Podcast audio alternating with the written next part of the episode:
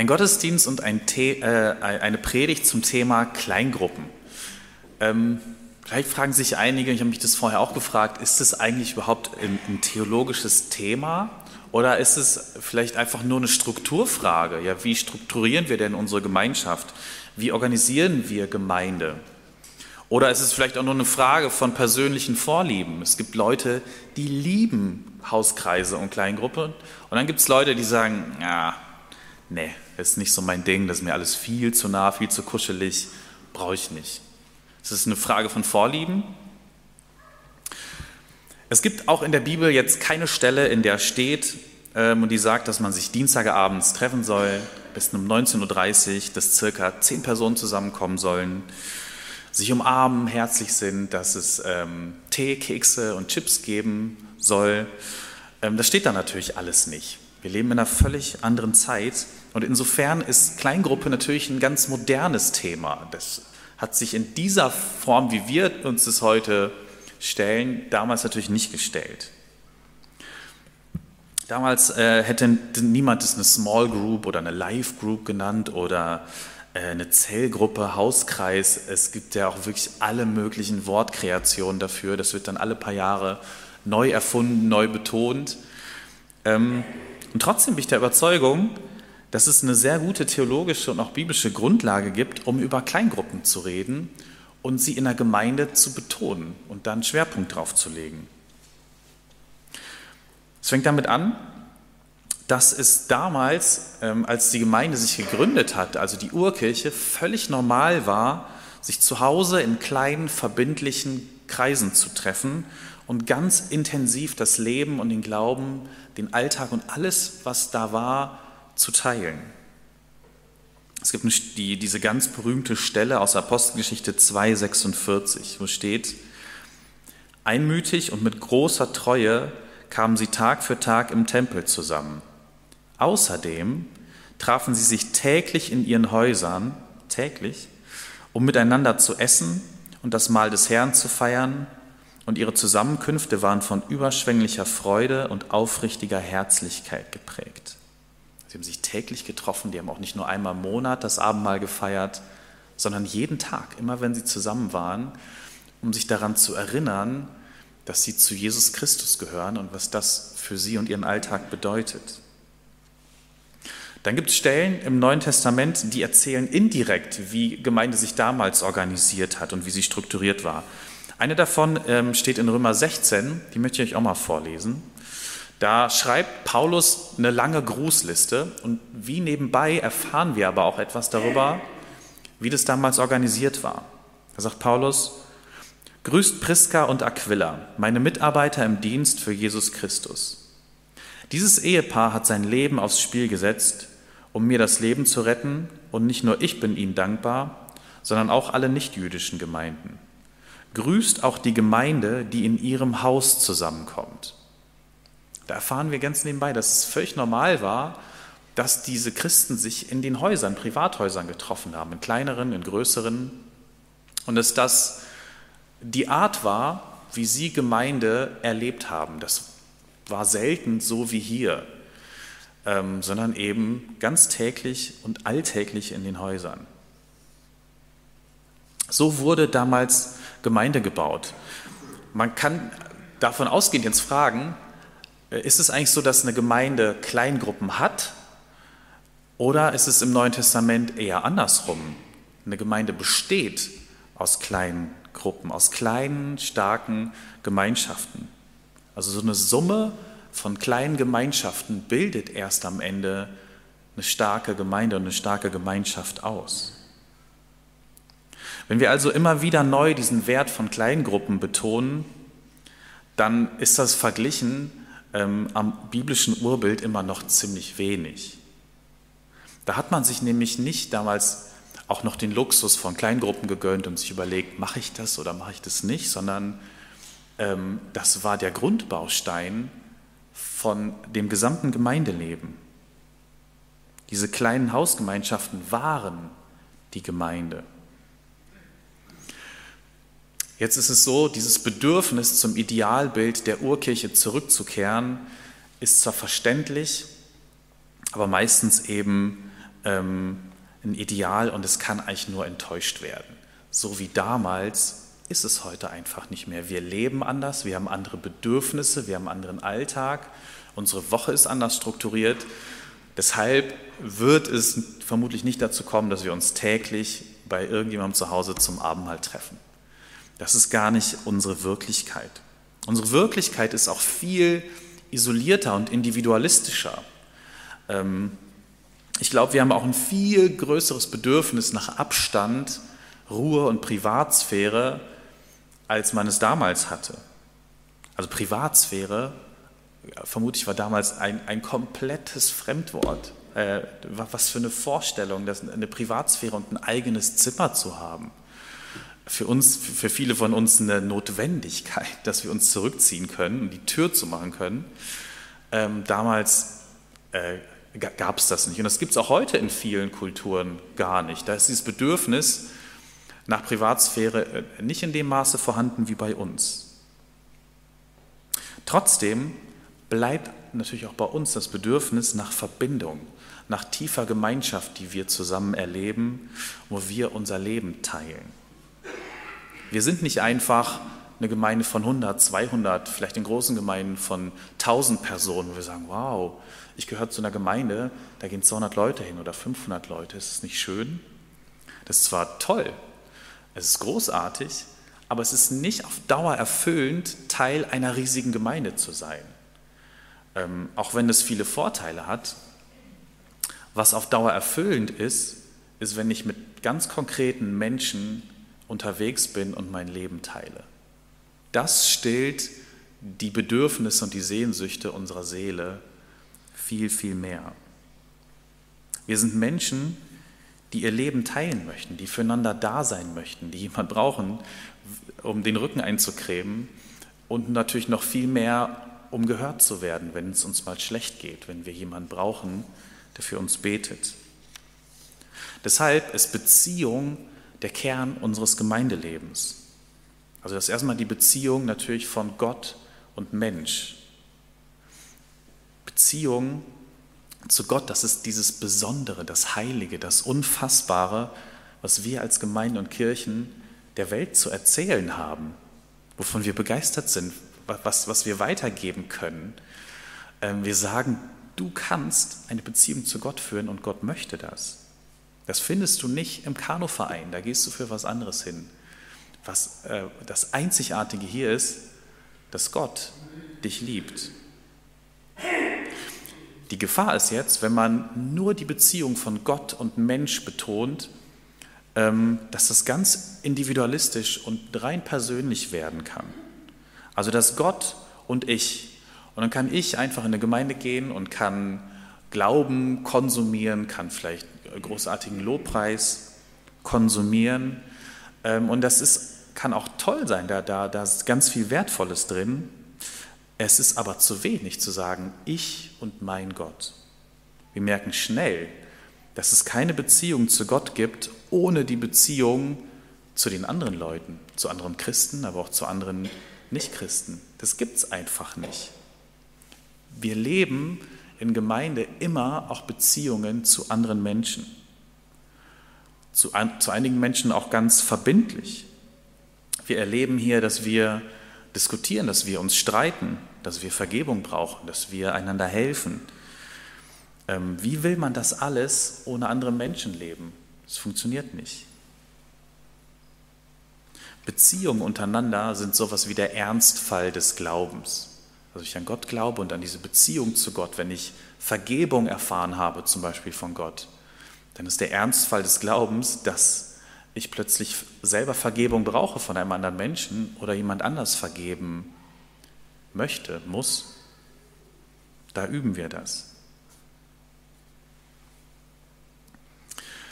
Ich habe eine Stelle in Römer 12 gefunden, die ich euch gerne vorlesen möchte und wo ganz viel darüber gesagt wird, wie diese Dinge in einer kleinen Gruppe konkret werden können. Es geht in dem Text nicht ausdrücklich um Kleingruppen. Wie gesagt, die gab es in, in unserer Form damals nicht. Aber man hat den Eindruck, dass Paulus hier an kleine Gemeinschaften schreibt.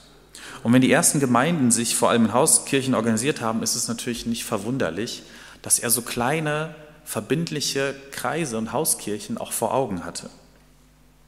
Paulus schreibt, wie diese Gemeinschaften miteinander leben sollen und was für Werte sie haben sollen, was für Werte sie hochhalten sollen. Und daraus kann man, glaube ich, auch ganz viel für unsere Kleingruppenarbeit lernen.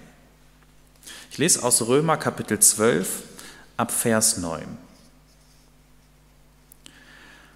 Die Liebe soll echt sein, nicht geheuchelt. Verabscheut das Böse, haltet euch unbeirrbar an das Gute. Lasst im Umgang miteinander Herzlichkeit und geschwisterliche Liebe zum Ausdruck kommen. Übertrefft euch gegenseitig darin, einander Achtung zu erweisen. Lasst in eurem Eifer nicht nach, sondern lasst das Feuer des Heiligen Geistes in euch immer stärker werden. Dient dem Herrn. Freut euch über die Hoffnung, die ihr habt. Wenn Nöte kommen, haltet durch. Lasst euch durch nichts vom Gebet abbringen. Helft Gläubigen, die sich in einer Notlage befinden. Lasst sie mit ihrer Not nicht allein. Macht es euch zur Aufgabe, gastfreundlich zu sein. Segnet die, die euch verfolgen. Segnet sie, verflucht sie nicht. Freut euch mit denen, die sich freuen. Weint mit denen, die weinen. Lasst euch im Umgang miteinander davon bestimmen, dass ihr ein gemeinsames Ziel habt. Seid nicht überheblich, sondern sucht die Gemeinschaft mit denen, die unscheinbar und unbedeutend sind. Haltet euch nicht selbst für klug. Vergeltet niemand Böses mit Bösem. Bemüht euch um ein verbindliches, vorbildliches Verhalten gegenüber jedermann. Ich finde es ganz, ganz beeindruckend und schön, wie, wie treffend das für ein Leben äh, in Kleingruppen ist. Und ich möchte hier sieben Punkte rausholen, die ich nochmal extra betonen und erklären möchte. Im Grunde ist der Text total selbsterklärend und man müsste gar nicht so viel sagen, sondern sich einfach mal fünfmal zu Hause durchlesen. Ähm, aber es ist eine Predigt und ich sage jetzt doch noch ein paar Sätze dazu. Das Erste, was ich daraus äh, äh, hervorheben möchte, ist der Punkt Herzlichkeit und Geschwisterlichkeit. Paulus sagt, lasst im Umgang miteinander Herzlichkeit und geschwisterliche Liebe zum Ausdruck kommen. Also eine Ermutigung, habt warme Beziehungen untereinander, interessiert euch füreinander, hört euch zu, lasst es den anderen spüren, dass ihr ihn wertschätzt, dass ihr ihn braucht. Das ist schön, das ist wertvoll. Die Frage, die sich mir oder die sich in, in einer größeren Gemeinde stellt, ist, wo geht das eigentlich? Mit wem kann ich das leben? Sind wir als EFG Neuschäfer Höhe eine familiäre Gemeinde? Ich habe uns schon immer so erlebt. Es ist eine sehr familiäre äh, Stimmung da. Wenn man mitten in einer Gemeinde ist, dann kann man das erleben.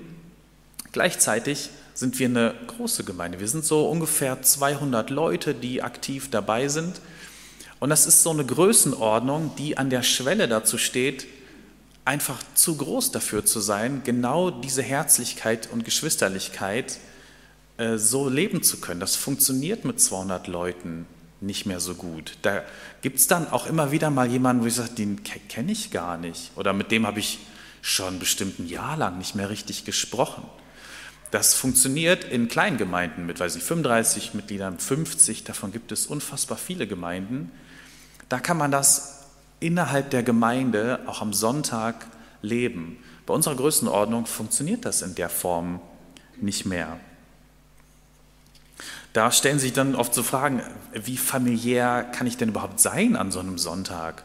Wen umarmt ihr alles und wen nicht? Also da, da gibt es ja Menschen, denen stehen wir viel näher als anderen. Wem gibt man ein Küsschen auf die Wange, wenn kein Corona ist zumindest?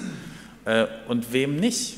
Bei wem sagt man auch, ich brauche eigentlich lieber Abstand zu einigen Menschen ähm, und zu anderen habe ich diese Nähe ganz gerne.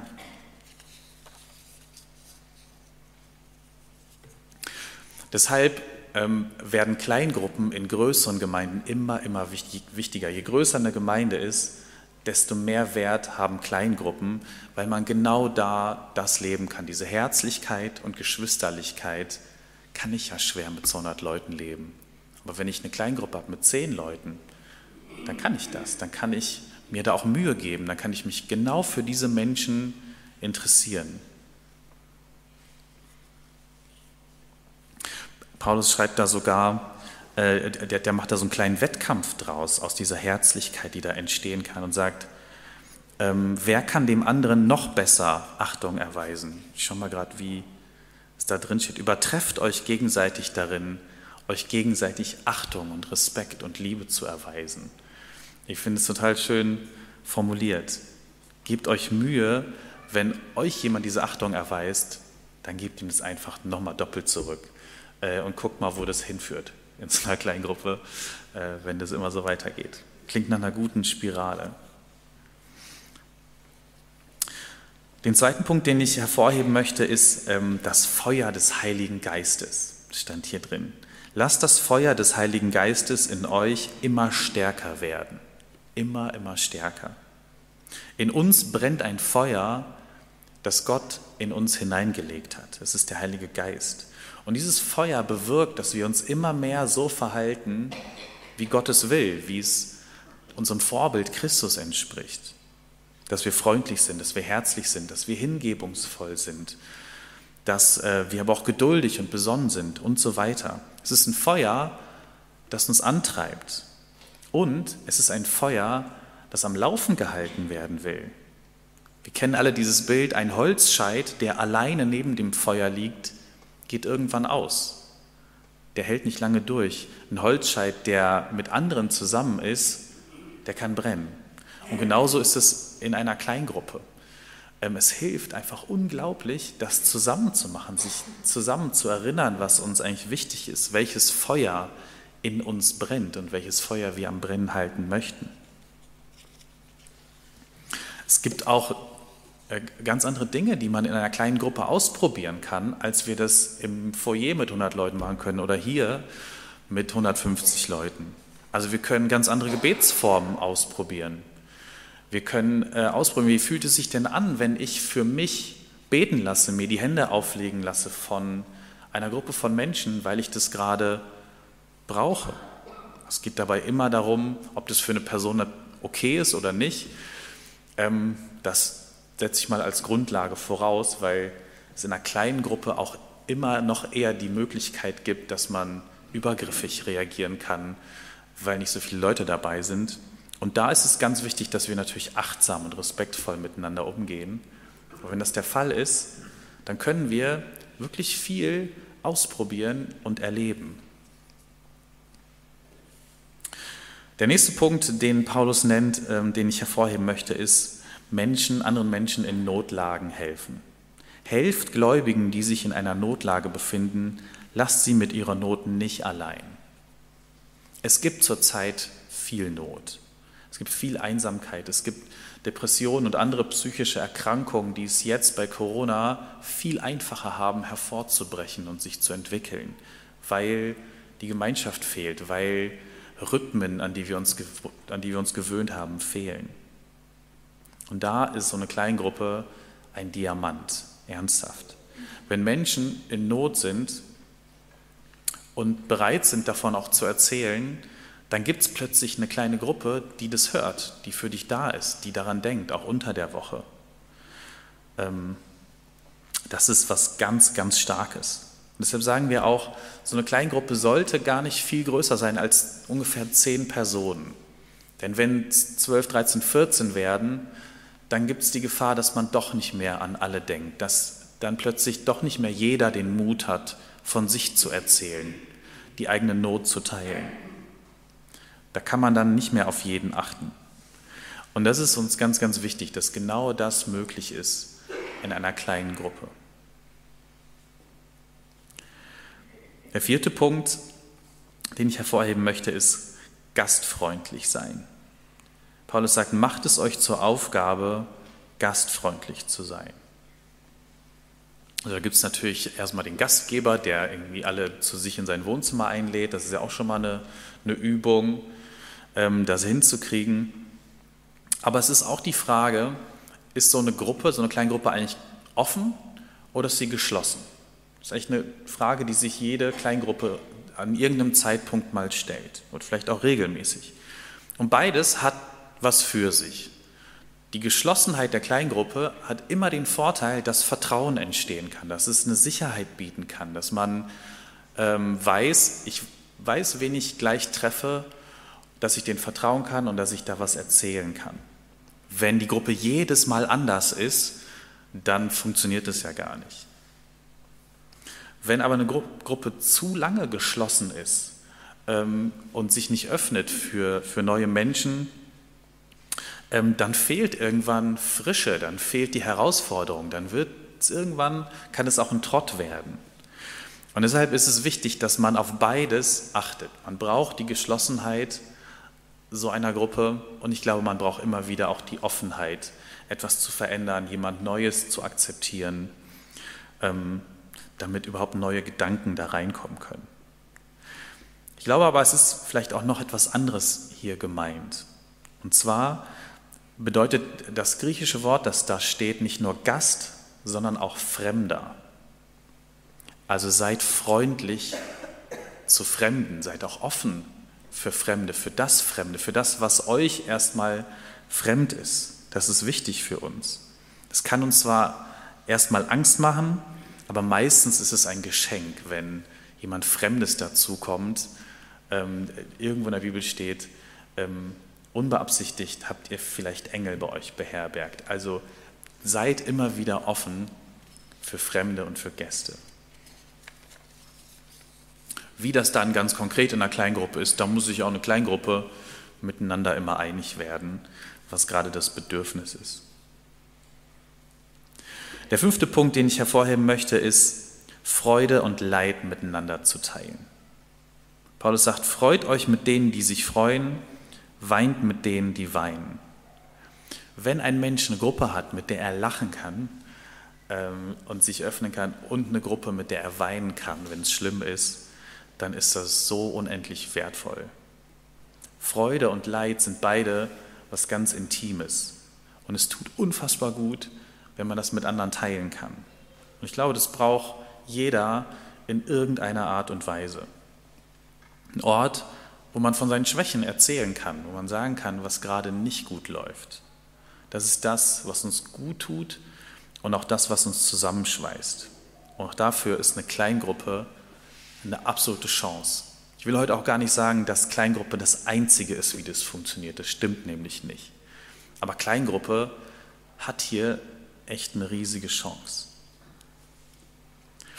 Der sechste Punkt ist das Gebet. Paulus sagt, lasst euch durch nichts vom Gebet abbringen. Das heißt, es gibt eine Menge Dinge, die uns vom Gebet abbringen, natürlich.